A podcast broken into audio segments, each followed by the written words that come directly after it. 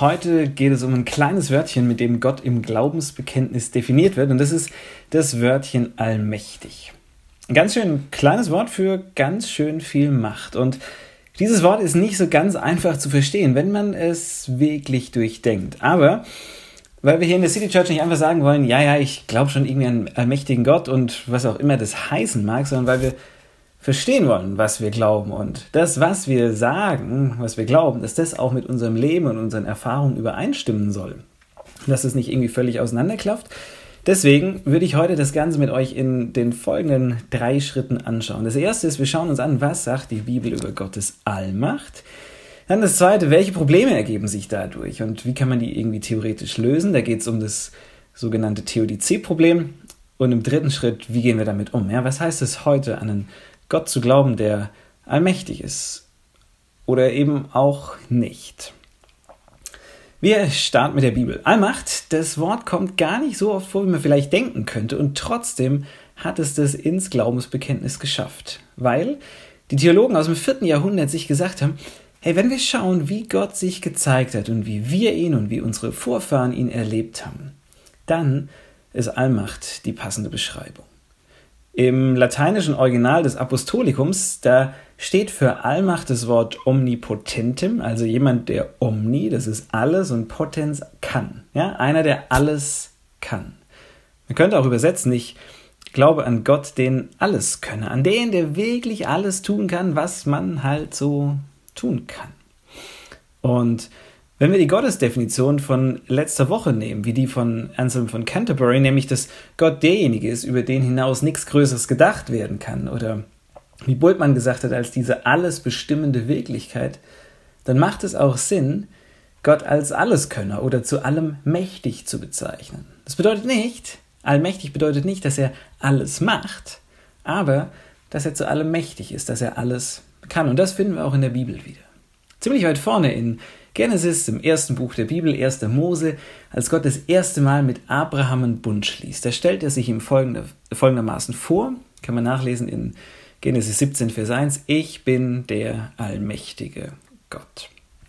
So zumindest lautet es in der deutschen Übersetzung. Im hebräischen Original steht da nichts von Allmacht, sondern da steht einfach nur der Gottesname El Shaddai. Und der wird immer wieder verwendet, wenn es darum geht, dass Gott tatsächlich in der Lage ist, übernatürlich einzugreifen. Wenn er beschrieben wird, wie er Wunder tut, die Sonne zum Stillstand bringt und so weiter. Aus diesem Grund wird das hebräische El Shaddai in der griechischen Übersetzung der Bibel, also der hebräischen Bibel, das nennt man die Septuaginta, da wurde das dann als Pantokrator übersetzt. Also der, der alles, Panta, Krator, Kreator, alles schafft. Und das wurde dann in der lateinischen Übersetzung zu omnipotentes und landet dann in unserer Bibel als allmächtig.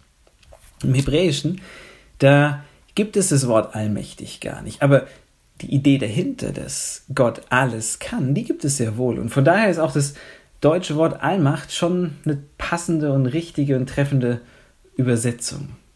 Und denn immer wieder berichten die biblischen Autoren davon, wie Gott auf ganz wundersame Weise eingreift, wie er selbst die höchsten Herrscher der damaligen Zeit in die, Knie, in die Knie zwingt, äh, wie zum Beispiel den Pharao bei der Freiung der Israeliten aus der Sklaverei in Ägypten.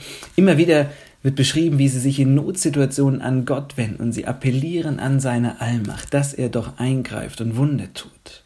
Und immer wieder tut er es.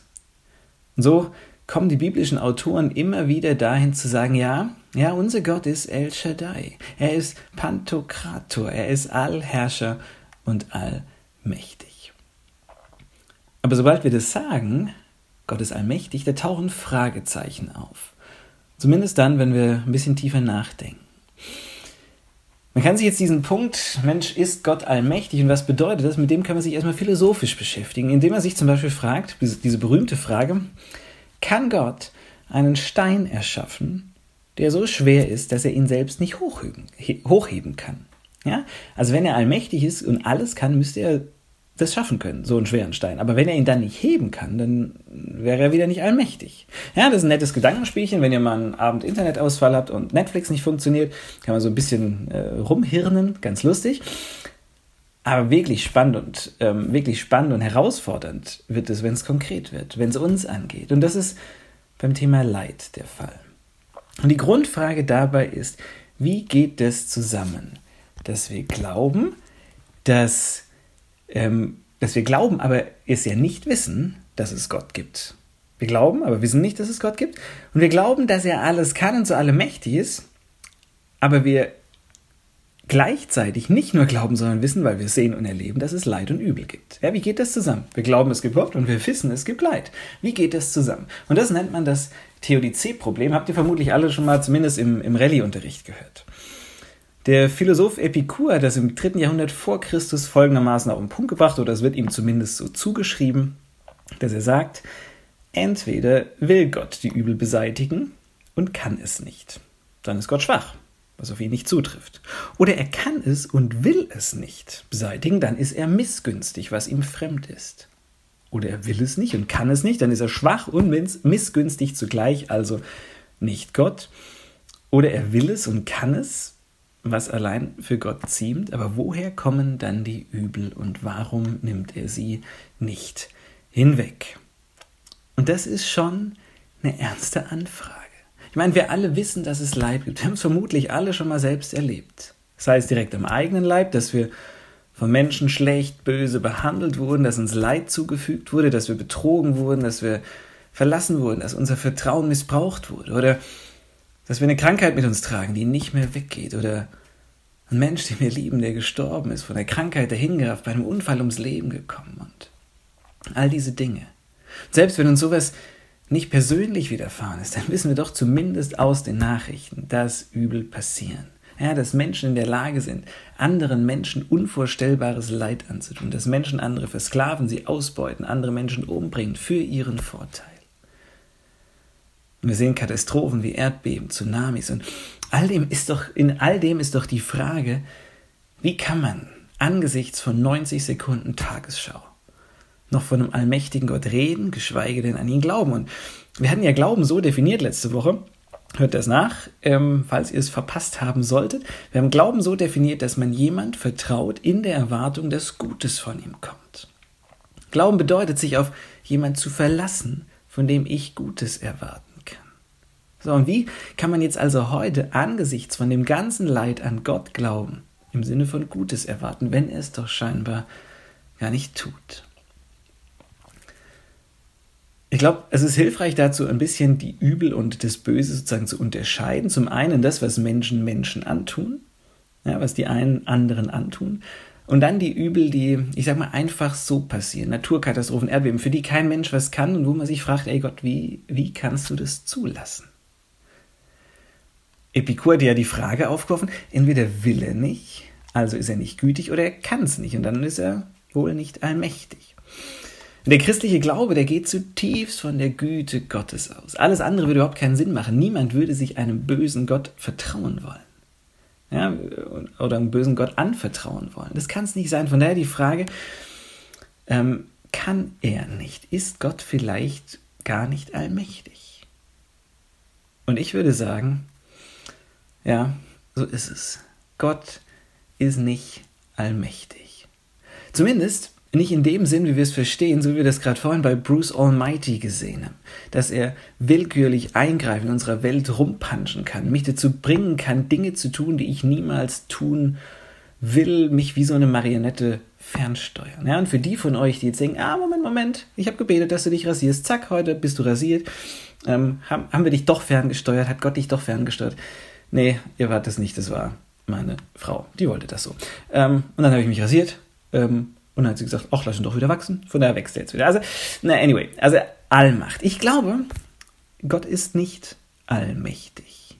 Sondern bevor ihr jetzt gleich denkt, oh, Heresie, ihr Lehre, hört mir noch ein bisschen kurz weiter zu. Gott ist nicht allmächtig. Und zwar nicht, weil jemand anders ihm Macht weggenommen hätte, weil jemand anders mächtiger wäre als er oder sowas, sondern weil er sich selbst, seine Allmacht beschränkt hat, weil er die freiwillig abgegeben hat. Und zwar in dem Moment, als er den Menschen als sein Gegenüber, als Ebenbild Gottes geschaffen hat. In dem Moment hat er sich beschränkt. Er hat uns die Freiheit gegeben, selbst über diese Erde zu herrschen. Und da wird es im letzten Teil der Credo-Reihe drum gehen. Was heißt es, an den Schöpfer zu glauben in zwei Wochen? Aber indem er uns diese Freiheit gegeben hat, zu entscheiden, hat er seine Freiheit eingeschränkt. Weil er es so wollte, damit du und ich frei sein können. Ja, wir können durch unsere von Gott geschenkte Freiheit unser Leben in die Hand nehmen. Wir können abwägen, wir können Entscheidungen fällen. Ähm, das können wir selbst tun. Aber weil wir Menschen freie Wesen sind, einen freien Willen haben, ist Gott, ist Gott ein Risiko eingegangen. Indem er uns machen lässt, nimmt er sich selbst ein Stück zurück und lässt Raum neben sich. Wer ein Wesen mit einem freien Willen schafft, der geht damit das Risiko ein, dass dieses Wesen auch verkehrte und schlechte Entscheidungen trifft. Entscheidungen, die Leid nach sich ziehen. Der geht das Risiko ein, dass dieses Wesen böse tut, dass dieses Wesen sich sogar gegen seinen Schöpfer, gegen Gott selbst stellt. Der Mensch mit freiem Willen ist Risikofaktor. Jetzt könnte man ja fragen, Mensch, Gott, warum warst du so dumm, so etwas Riskantes zu schaffen? Hättest du es nicht besser wissen können, was dieses Wesen mit seiner Freiheit alles anfangen würde? Das Ding ist, dieser riskante Schachzug Gottes, der ist aus Liebe passiert. Ja, Gott hätte uns als Marionetten schaffen können, die seinen Willen tun, aber dann hätte sich sein sehnlichster Wunsch, nämlich dass wir ihn lieben, dass wir ihm vertrauen, nicht erfüllt. Gott will, Gott möchte, dass wir ihn lieben, an ihn glauben, ihm vertrauen. Aber zu Liebe, zu Glauben, zu Vertrauen kann so niemand zwingen. Kann niemand erzwingen, auch Gott nicht. Hier hat er seine Allmacht beschränkt, ganz bewusst. Hier verzichtet er auf Allmacht. An dem Tag, als Gott den Menschen erschuf und ihn mit dem freien Willen ausgestattet hat, hat er aufgehört, seine Allmacht auszuüben. Und vielleicht denkst du, ja komm, aber er hätte uns doch frei, aber trotzdem nur gut schaffen können. Was das Ding ist, du kannst nur wirklich gut sein, wenn du auch die Wahl hast, gegebenenfalls nicht gut zu sein. Ich meine, wenn du jemanden zwingst, nur Gutes zu tun, ist er dann gut? Würde er dann sogar lieben? Ich glaube nicht, weil ihm dann die Freiheit fehlen würde, diese Voraussetzung, wirklich gut zu sein, wirklich zu lieben. Deswegen kommt die Allmacht des Schöpfers von Himmel und Erde durch ein Nein eines kleinen Menschen zum Halten. Sagt ein Mensch Nein zu Gott, dann zwingt Gott ihn nicht, trotzdem an ihn zu glauben. Und Gott akzeptiert dieses Nein schweren Herzens. Der freie Mensch ist sozusagen dieser Stein, den Gott geschaffen hat, der so groß und so schwer ist, dass selbst er ihn nicht heben kann. Gott ist also nicht allmächtig, weil er hat sich selbst eingeschränkt. Das erklärt so ein Stück weit, warum es das Leid gibt, was Menschen anderen Menschen antun, weil das der Preis der Freiheit ist. Spannend ist dabei die Frage, warum wir das denn so oft tun. Ja, warum wir so oft böse tun, aber das ist nochmal eine andere Frage. Oft hat man ja den Eindruck, das wird immer schlimmer. Wobei ich da denke, ich glaube, das ist auch ein Stück weit selektive Wahrnehmung. Denn wir wissen mehr, was in Timbuktu oder was weiß ich, wo vor sich geht, weil wir die Schreckensmeldung von überall her bekommen, haben wir diesen Eindruck, dass die Welt buchstäblich vor die Hunde geht. Martin Luther King Jr., der durchaus auch viel Übel gesehen hat und erlebt hat, mit relativ wenig Grund zur Hoffnung auf Veränderung, der hat mal Folgendes gesagt. Der Bogen des moralischen Universums ist weit, aber der neigt sich Richtung Gerechtigkeit. Der Bogen ist weit, aber er neigt sich langsam aber sicher Richtung Gerechtigkeit. Und was er damit gemeint hat, ist, ist insgesamt wird es besser. Menschenrechte werden etabliert. Frauen bekommen das Wahlrecht. Rassendiskriminierung wird weniger und so weiter. Und ja, wir sind noch lange nicht da, wo wir sein sollten, aber der Verlauf geht dahin. Theologisch ausgedrückt könnte man sagen, Gott erreicht sein Ziel. Das Reich Gottes wächst. Nicht kurzfristig, aber auf lange Sicht gesehen schon. In diesem moralischen Bereich gibt es also eine Erklärung, warum Gott nicht eingreift, weil er uns mit Freiheit ausgestattet hat. Und Freiheit birgt eben die Gefahr des Missbrauchs. So, das mag uns helfen, dass Gott sich da selbst beschränkt hat, aber das erklärt ja nicht alles Leid. Wir können nicht alles über den freien Willen erklären. Tsunamis haben da nicht so wirklich viel mit zu tun. Und jetzt wird es so ein bisschen unangenehm, weil wir ja gern Erklärungen für alles haben, damit wir verstehen und nachvollziehen können, warum Gott handelt und wie er handelt und wie nicht. Das macht uns das Leben und den Glauben leichter. Solange wir einen Sinn in den Dingen sehen, so lange geht Glauben ganz gut. Solange Dinge gelingen, solange dein Leben läuft, solange du Segen in Form von Erfolg, Gesundheit, Wohlstand und so weiter erlebst, solange funktioniert das mit dem Glauben ganz gut. Kannst über die Natur staunen, wie das alles wunderbar zusammenspielt, wie die Erde genau im richtigen Abstand zur Sonne ihre Bahn sieht, wie wir genau im richtigen Winkel stehen, um ja nicht zu verbrennen oder zu erfrieren und einzufrieren und so weiter und so fort. Und ich mache das auch. Ja, und wenn man sich das alles anschaut und, und da ins Staunen kommt und denkt, ey, das ist großartig, das alles hat der allmächtige Gott gemacht und das ergibt alles einen Sinn und dann siehst du auch überall diese ordnende und die sinngebende Handschrift Gottes. Und wenn du das siehst, dann geht Glauben einfach. Aber wenn man ein bisschen einen anderen Blickwinkel einnimmt und sieht das, tolle Löwen, plötzlich süße, Antilopenbabys fressen, Kinder an Krebs sterben, dass Naturkatastrophen Tausende und Abertausende Unschuldige einfach dahinraffen, dass Dinge in deinem Leben schiefgehen, obwohl du nichts dafür kannst, du keinen Sinn in all dem siehst, dann, dann wird Glauben schwierig. Und genau diese Erfahrung ist nicht eine völlig neue, sondern die wird schon im Hiob-Buch verarbeitet im Alten Testament. Und ganz kurz zusammengefasst geht es im Zentrum des Hiob-Buches darum, wie kann man auch wenn der Sinn verloren geht, trotzdem, trotz allem an Gott glauben. Dieses Buch vermittelt Wahrheiten über Gott, aber jetzt nicht ein Tatsachenbericht, so und so ist es passiert, sondern es geht darum, wie ist Gott und wie kann man an ihn glauben, auch wenn der Sinn irgendwie verdeckt ist. Das Hiob-Buch, falls ihr das jetzt nicht auswendig kennen solltet, das ist aufgebaut wie ein Theaterstück. Und im ersten Akt oder die erste Szene, die, die spielt im Himmel. Ja, muss man sich vorstellen. Also so vorstellen, diese Szene ist so aufgebaut. Da kommt der Teufel zu Gott rein ähm, und macht mit Gott eine Wette und sagt, ja, ist ja klar, dass der Hiob gut glauben kann. Ich meine, dem geht es ja auch prima. Der hat Erfolg, der ist gesund, der ist reich, der hat viele Kinder, der hat alles, was man sich nur wünschen kann. Man ist ja dann auch einfach zu glauben. Aber ich wette, ich wette, der verliert seinen Glauben, wenn du ihm das alles mal wegnimmst. Wenn alles keinen Sinn mehr macht, dann wird der auch nicht mehr glauben. Und Gott sagt, Glaube ich nicht. Ja, selbst Gott glaubt manchmal was nicht. Also ja, Gott sagt, nee, glaube ich nicht. Aber okay, lass uns mal das Experiment machen. Es gehen ganz viele Dinge schief, der verliert alles, aber Hiob glaubt noch weiter, weil das kann er noch mit seinem Gottesbild unter einen Hut bringen. Gott ist Gott, ich bin's nicht. Wenn er mir was geschenkt hat, dann kann er es auch wieder wegnehmen. Aber dann kommt's noch dicker. Er wird krank, wird sterbenskrank, seine Frau fällt ihm in den Rücken. Der hat allerlei Freunde, die ihn irgendwie bearbeiten und ihm sagen, dass es vielleicht doch einen Sinn für sein Leid geben müsste, weil er muss ja irgendwie gesündigt, also Gott gegen sich aufgebracht haben. Und Hiob sagt, nein, da ist nichts. Bin mir keiner Schuld bewusst. Und er fordert Gott heraus, sich jetzt endlich zu erklären. Er sagt, warum passiert mir, was mir passiert? Erklär dich gefälligst. Und dann taucht Gott auf und Hiob hat zig Fragen und Anklagen gegenüber Gott, aber Gott antwortet irgendwie nicht so richtig, sondern Gott spricht über die Natur und über das Wetter. Ich lese euch mal ein paar Verse vor. Gott sagt zu Hiob, nachdem der ihm sagt, erklär mir mal, was hier los ist, sagt er, wer bist du, dass du meinen Plan anzweifelst, von Dingen redest, die du nicht verstehst. Nun gut, steh auf, zeig dich als Mann, ich will dich fragen, gib du mir Bescheid, wo warst du denn, als ich die Erde machte? Wenn du es weißt, dann sag's mir doch. Wer hat bestimmt, wie groß sie werden sollte? Wer hat es mit der Messschnur festgelegt? Du weißt doch alles, oder etwa nicht? Auf welchem Sockel stehen ihre Pfeile? Wer hat den Grundstein ihres Baus gelegt? Ja, damals sangen alle Morgensterne, die Gottessöhne jubelten vor Freude. Wer hat das Meer mit Toren abgesperrt, als es hervorbrach aus dem Schoß der Erde?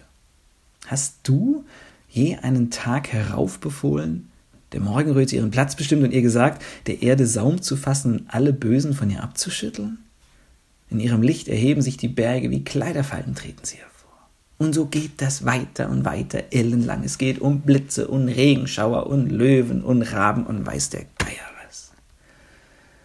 Und das ist jetzt schon hart. Anstatt die Sinnlosigkeiten des Leides irgendwie zu erklären, so nach dem Motto, Hiob, das hat schon alles seinen Sinn. Du hast ihn nur noch nicht gesehen, du wirst ihn irgendwann im Rückblick verstehen, sagt Gott. Ich erkläre dir das nicht. Ich bin Gott und ich herrsche und ich regiere. Ob du das verstehst oder nicht, ob dir das passt oder nicht. Und es ist schwer auszuhalten, dass wir auf manche Fragen keine Antwort bekommen, dass wir mit manchen Sinnlosigkeiten so da stehen und auch da stehen bleiben werden, ohne Antwort. Aber ich bin überzeugt davon, wir müssen das. Wenn wir das nicht auf, aushalten, wenn wir das nicht in unser Gottesbild integrieren können, dann wird es brutal schwer werden, einen Glauben zu behalten, der nicht nur bei schönem Wetter taugt, sondern auch wenn es stürmt. Denn wenn du diesen scheinbar abwesenden Gott, den dunklen, den unverständlichen Gott nicht in dein Gottesbild mit aufnimmst, als diese andere Facette vom Vatergott, dann hast du eigentlich nur zwei Möglichkeiten. Entweder du wirfst über dem Leid des Lebens den Glauben weg, oder du musst dir das alles gerade reden oder besser gesagt gerade biegen. Und dann wird dein Glaube extrem strange. Ja, dann bekommen nämlich Menschen Krebs, damit sie auf Gott stoßen. Dann ist ein Tsunami Gottes Strafe für die Gottlosigkeit einer ganzen Region. Und dann wirst du ein göttlicher Weltverschwörer, der aber mit Christsein relativ wenig zu tun hat.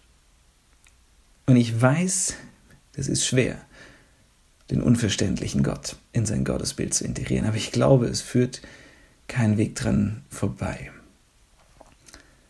Und jetzt ist ja die eine Sache hier, theoretisch über Allmacht und alles machen können äh, zu reden und auch zu sehen, ja, wir haben Freiheit, die kann man missbrauchen und manche Dinge können wir einfach nicht verstehen, das müssen wir aushalten. Naturkatastrophen müssen wir aushalten und sie betrauen und auch den Verwundeten zur Seite stehen.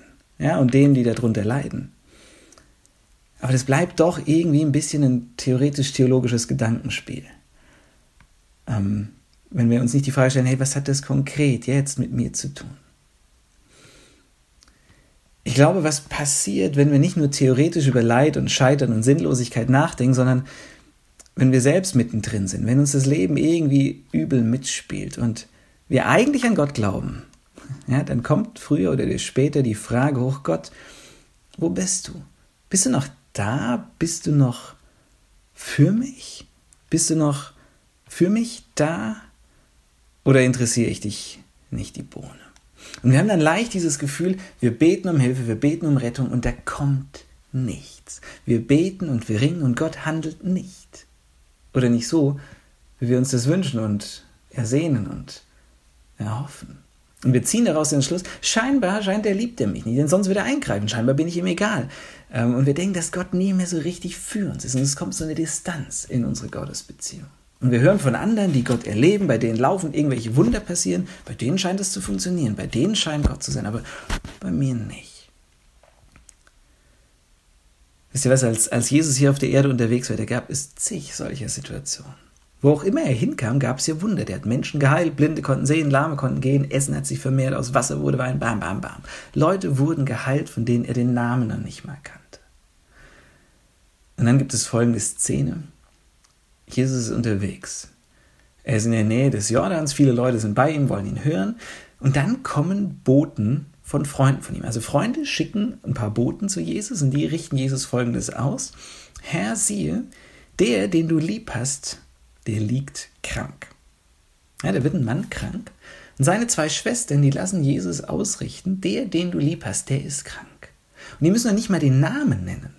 Und Jesus weiß sofort, wer gemeint ist. Offen, nämlich Lazarus. Und offensichtlich hatte er ihn richtig, richtig geliebt. Es war ihm sofort klar, wer gemeint ist. Der, den du lieb hast. Ja klar, das ist Lazarus, der ist krank. Und die Erwartung war, dass Jesus sich sofort auf den Weg macht, um ihm zu helfen, ihn zu heilen. Ich meine, der hat es bei Menschen gemacht, der den Namen ja noch nicht mal kannte. Und wie zur Bestätigung heißt er, ja, Jesus hatte Martha lieb und ihre Schwester und Lazarus. Er hat die drei wirklich lieb gehabt. Umso krasser ist der nächste Satz. Als er nun hörte, als Jesus nun hörte, dass er, Lazarus, krank war, blieb er noch zwei Tage an dem Ort, wo er war. What? Ja, wie bitte? Äh, der reagiert gar nicht. Ich meine, die Erwartung war, Jesus hört das, hört den Hilferuf, macht sich sofort auf, lässt alles stehen und liegen und hilft. Aber ihr sagt, nee, nee, nee, Leute, setzt euch wieder hin, setzt euch wieder hin, wir bleiben hier noch eine Weile. Und erst nach zwei Tagen macht er sich auf. Und er kommt erst einige Tage später in Bethanien, das liegt bei Jerusalem an. Und zu der Zeit war der Mensch, den er lieb hatte, schon vier Tage tot. Johannes, der das aufgeschrieben hat, schreibt, der stank schon. Naja, nichts mit Scheintod. Er hat schon gemüffelt, fini, aus, vorbei, Madenalarm, alles, das komplette Programm. ich weiß, was soll das? Und jetzt Achtung, Spoiler-Alarm. Ähm, das Ende der Geschichte ist, Jesus weckt Lazarus von den Toten auf. Aber das wirklich Spannende ist, was er dort sagt. Und das ist ein Satz, der ist berühmt geworden. Er sagt, ich bin die Auferstehung und das Leben. Wer an mich glaubt, der wird leben, auch wenn er stirbt. stirbt. Und wer der lebt und glaubt an mich, der wird nimmermehr sterben. Was Jesus hier sagt, bedeutet nicht, dass wir nicht sterben, dass wir nicht leiden, wenn wir an Gott glauben, sondern das Leben, das ewiges Leben auf der anderen Seite der dunkelsten Stunde wartet. Dass der Tod und das Leid und das Unglück nicht das letzte Wort haben, sondern das göttliches Leben das letzte Wort hat. Das ist der Schlüssel zum Verständnis von, Alma. Nicht, dass Gott uns nicht liebt, wenn er nicht so handelt, wie wir das erwarten, sondern die Hoffnung, die Zuversicht, dass am Ende Gott zu seinem Ziel mit mir kommt. Und ich werde nicht alles verstehen und damit muss ich klarkommen, aber ich darf wissen, dass mein Leben, und ich meine nicht nur meine paar 70, 80 Jahre, sondern mein gesamtes ewiges Leben in Gottes Hand ist. Und dass selbst wenn es hier richtig blöd läuft, dass ich trotzdem leben werde, ewig leben werde mit ihm. Allmacht ist also, verstehe ich, als ein Hoffnungsbegriff. Ich sehe Gottes Allmacht nicht überall, aber ich hoffe darauf und ich lebe in der Hoffnung, dass Gott alles macht. Und zwar, dass er am Ende alles gut macht. Mir selber geht es immer wieder so, dass mich Not und Elend an Gott zweifeln und manchmal sogar verzweifeln lassen. Manchmal habe ich einfach keine Lust, keinen Bock mehr zu glauben. Ich kenne das wirklich gut. Aber mir geht es immer wieder auch wie Petrus, der mit Jesus unterwegs war. Es gab so eine Situation, da waren äh, viele Leute, die sich von Jesus abgewandt waren, weil ihnen das zu krass war, was Jesus gesagt hat. Und Jesus fragt uns immer, willst du auch gehen? Wollt, wollt ihr auch gehen? Petrus sagt dann, Herr, wohin sonst sollen wir denn gehen? Nur du hast Worte des ewigen Lebens. Und manchmal ist es für mich so, dass ich zu Gott sage, ganz ehrlich, ich bin nicht zufrieden, wie das läuft, wie du dich zeigst und wie wenig du dich zeigst, wie wenig du tust. Aber ich habe keine bessere Alternative. Wohin sonst soll ich gehen? Nur bei dir finde ich ewiges Leben. Ewiges Leben, das schon hier beginnt und für alle Ewigkeit andauert. Und das ist manchmal ein stilles, ein anklagendes, nicht gerade sehr vertrauensschwangeres Gebet. Und trotzdem hilft mir das in solchen Situationen, nämlich vor Gott klagen zu können. Ich glaube, oft ist das Schlimmste in schwierigen Situationen nicht die Schwierigkeit an sich, sondern das Gefühl, da drin allein zu sein. Aber dass Gott ein Gott ist, bei dem wir klagen können, der im Leid bei uns ist. Das ist Gold wert. Ich meine, das haben wir äh, nirgendwo deutlicher gesehen als in Jesus am Kreuz. Im tiefsten Leiden zeigt sich Gott am deutlichsten. Da ist Gott im Leiden mit drin. Es gibt einen Grund, warum Psalm 23 mit der bekannteste Psalm ist. Ähm, und ob ich schon wanderte im finsteren Tal, dein Stecken und Stab trösten mich, leiten mich und begleiten mich. Und ja, Gott macht nicht das Tal hell, auch wenn ich das manchmal schöner finde, aber zumindest ist er mit seinem Stecken, mit seinem Stab dabei. Ich weiß, dass er mich, dass er mich da drin nicht allein lässt. Wenn du also jetzt gerade in so einer Situation bist, wo du dir sehnlichst, sehnlichstes Eingreifen Gottes wünscht, er aber fern und distanziert zu sein scheint, dann, dann denk dran. Wenn er nicht so wie gewünscht gehandelt hat, dann heißt es nicht, dass er dich nicht liebt. Mach dir bewusst, er ist Gott und du bist es nicht. Und ja, manchmal ist er unverständlich, aber ich möchte dich einladen, bete trotzdem mit aller Frechheit und Dreistigkeit zu ihm, weil er ist ein dich liebender Vater und er ist allmächtig. Und er wird dich mit seiner allmächtigen Liebe, mit aller Macht durchtragen und dir ewiges Leben schenken. Und vielleicht, vielleicht sehnst du dich danach, das glauben zu können. Und dann lade ich dich ein, die nächsten Songs ähm, mitzusingen und die Texte, die wir da singen, ähm, mitzuglauben. Schau dir anderen Leute um dich rum an, die das vielleicht gerade mit ganz viel Glauben singen können und lehn dich an ihren Glauben an. Vielleicht sind es nicht deine Worte, die da gerade gesungen werden.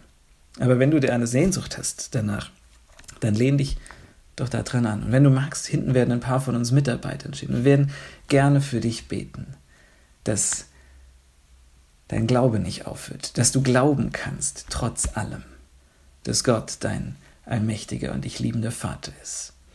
Gott segne euch. Amen.